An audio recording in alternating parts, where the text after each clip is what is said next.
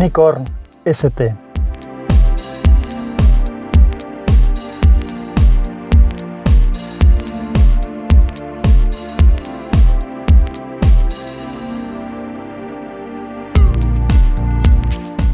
Hola, soy Sansa y este es el capítulo 26 de Unicorn. Hoy es un capítulo de guerrilla, es decir, que está grabado de manera un tanto improvisada. ¿Qué es lo que quiero contaros o qué es lo que estoy dándole vueltas a la cabeza recientemente? Como ya he comentado en alguna ocasión, mi teléfono principal es un Samsung Galaxy Note 3 con lápiz, como no.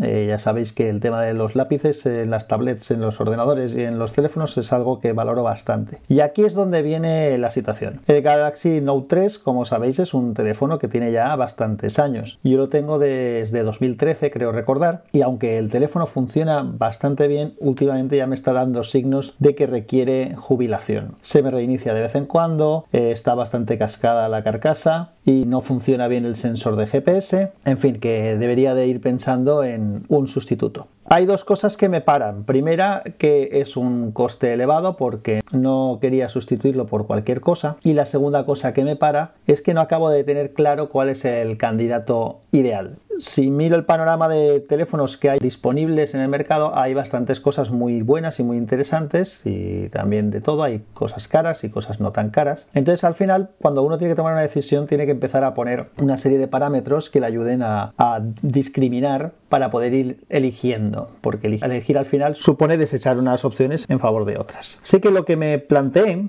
es que tenía que buscar por lo menos unas características mínimas que buscaba el teléfono. Así que lo que tuve que hacer es decidir qué características mínimas iba a exigir a un terminal. Esas características mínimas, o por lo menos las cosas que más me gustarían, hago dos escalones. Uno, lo que valoro y luego veremos qué es lo que considero que es imprescindible. Es decir, valoro que tenga lápiz, lo cual reduciría mucho las opciones de decisión. Valoro que la pantalla sea Super AMOLED, porque ya he explicado más de una vez que yo leo en el teléfono y que la pantalla sea Super AMOLED me, me facilita la lectura de noche. Me gusta que el teléfono se pueda conectar a un monitor externo en un modo escritorio para poder aprovecharlo como si fuera un ordenador.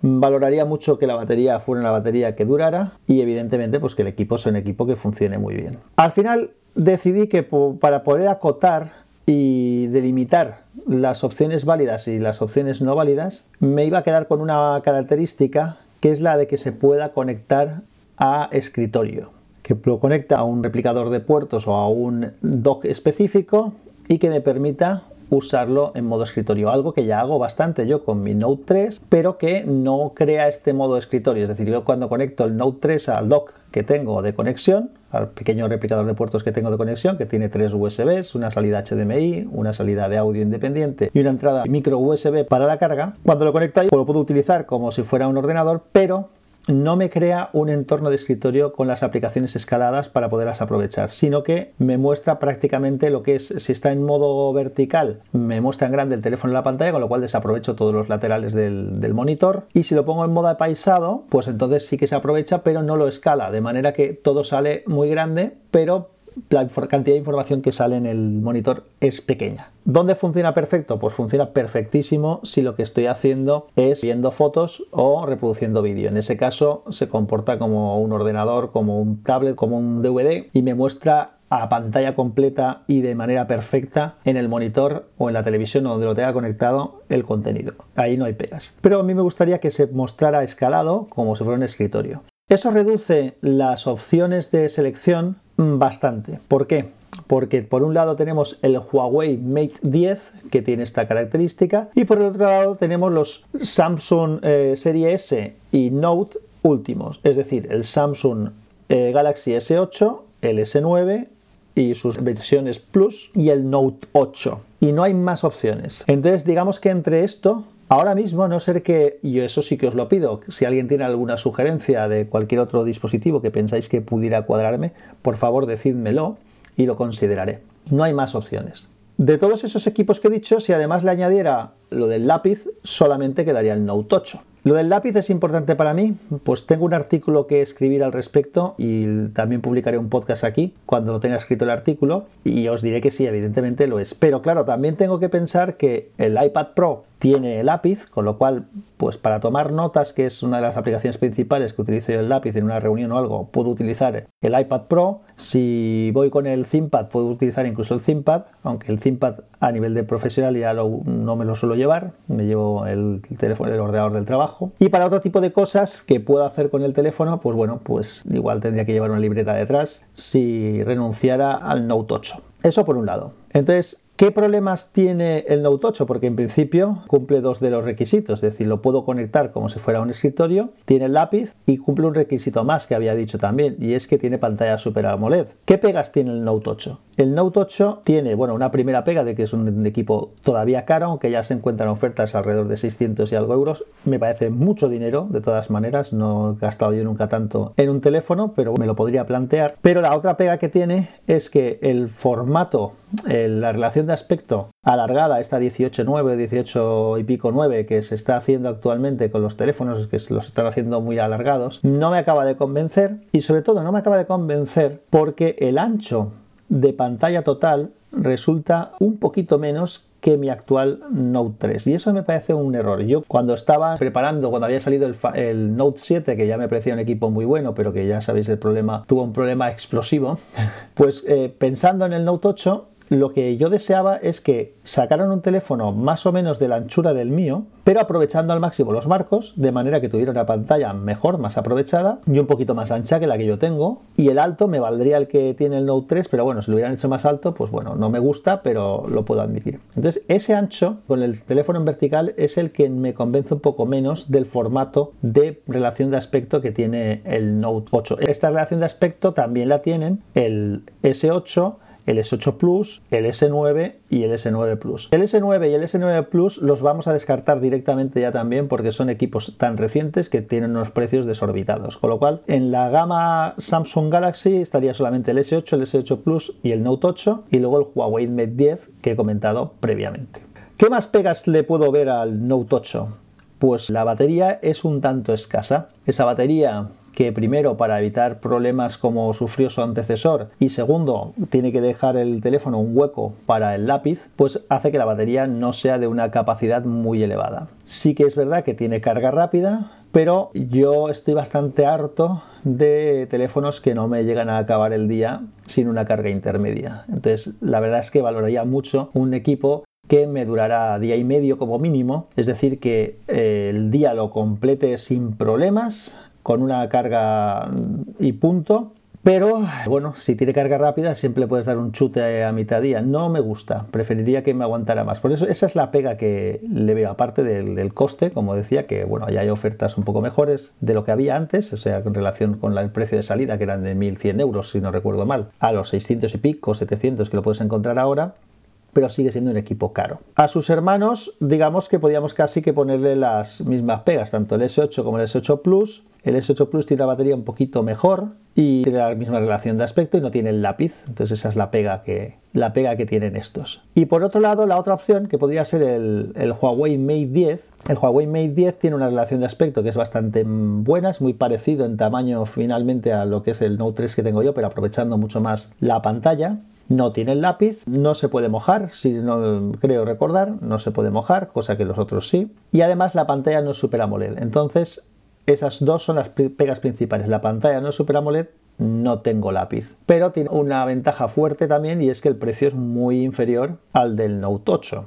Entonces, claro, si tuviera que renunciar al lápiz, a lo mejor no tendría mucho sentido irme a un S8 o a un S8 Plus porque siguen siendo equipos que son bastante caros, no tienen el lápiz, tienen una relación de aspecto que no es la que más me convence, entonces igual si tuviera que renunciar al lápiz, lo suyo sería quedarme con el Mate 10, lo que ya nos deja solamente dos equipos, el Note 8 y el Mate 10. Mate 10 más barato, una relación de aspecto digamos que más natural y una batería en teoría mejor, y el Note 8, un equipo un poco más caro, pero que tiene la pantalla Super AMOLED, que tiene el lápiz, que tiene, digamos, todo lo que yo quiero y que la batería en principio es un poco menor. Entonces, si sacamos de la ecuación el dinero, que también tiene su importancia, pero bueno, imaginemos que lo sacamos de la ecuación y tengo que elegir entre los dos, estos dos equipos. El Note 8 es el que tiene más cosas que yo quiero. La única pega es la relación de aspecto y la puedo asumir. Al final, pues es, una cosa que te acostumbras y ya está. Pero tiene la duda de la batería. Y el Mate 10, el problema para mí principal del Mate 10, aparte de que no tiene el lápiz, porque podía obviar lo del lápiz, como he dicho antes, porque ya tengo el iPad Pro y demás, es que la pantalla no es Super AMOLED. Si el Note 10... Vicente, soy nuevamente tu conciencia, ¿te acuerdas que de vez en cuando aparezco por aquí? Acabas de decir Note 10 cuando querías decir Mate 10, simplemente para que quede clarito. Venga, yo ya sabes que estoy aquí para ayudarte o para darte por saco, según apetezca. Tuviera una pantalla Super AMOLED tendría muchas ventajas a su favor porque el precio es mucho menor y podría pues, asumir que me quedo sin lápiz y ya está pero no la tiene, no tiene esa pantalla Super AMOLED. Y entonces la pega que le queda al Note 8, que parece que está siendo el ganador en esta reflexión que estoy haciendo ahora en voz alta, la pega que tiene el Note 8, coste aparte, es que eh, no tenemos una batería que en principio sea superior a la del Mate 10. Yo he escuchado de todo con el Mate 10, he escuchado incluso en comparativas entre estos dos equipos, he escuchado que la batería que es mayor en, capacidad, eh, no tiene un tratamiento tan bueno del software y por lo tanto dura lo mismo o menos que la del Note 8, pero también he escuchado que es al revés. Entonces, esta es la duda que tengo. Y ahora, en este punto en el que estoy, de lo que os estoy contando, me pregunto, ¿y esto que os he contado, que a mí me sirve un poco de pensar en voz alta, eh, qué os aporta a vosotros? Pues la verdad es que no lo sé. Así que si no os ha aportado mucho, lo lamento. Entonces le doy la vuelta a la tortilla y me planteo en que esto es un capítulo para, primero,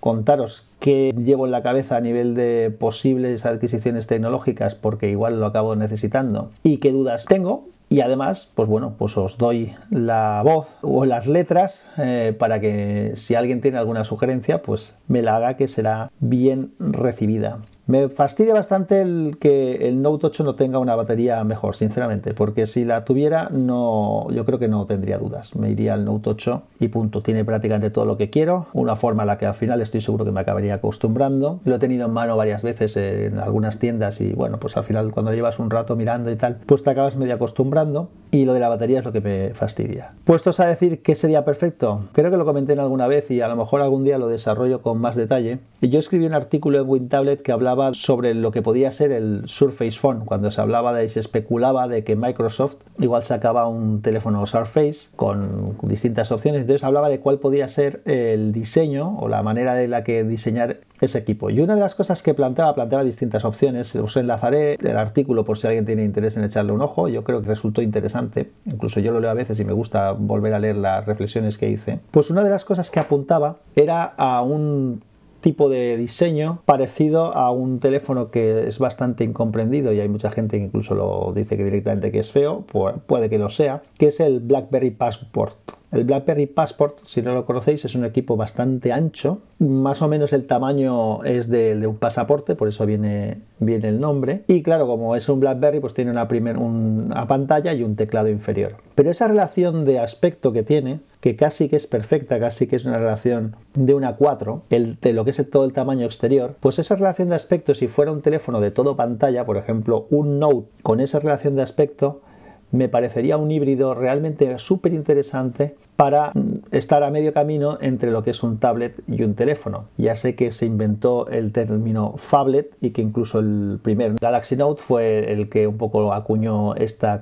esta categoría, pero los phablets, como se conocen, no dejan de tener relaciones de aspecto las nuevas o las antiguas me da lo mismo, pero de teléfono, es decir, son mucho más verticales, mucho más alargados en vertical que en lo ancho. Para poderle sacar partido a algo tipo tableta, es mejor tener un tamaño más contenido, como lo tiene el iPad, por ejemplo, con su relación 4.3, o como lo tienen los, los con su relación 3.2. Y este formato que comento del BlackBerry Passport, si fuera todo pantalla, sería un teléfono muy ancho, pero es que no lo veo yo eso ya como un teléfono, lo veo como un equipo súper versátil que sin llegar al ideal que sería un teléfono plegable, con pantalla plegable que cuando lo despliega se convierte en un tablet, que esto espero que lo lleguemos a ver y eso sería para mí perfecto, pues daría bastante solución. Pues nada, con eso os dejo. Nos vemos en próximos capítulos, un poquito más desarrollados y con un guion mejor y os insto a que si alguien tiene que hacerme alguna sugerencia, quedo abierta. Vaya, ¿ahora has cambiado de género? A la misma. Chao, hasta luego.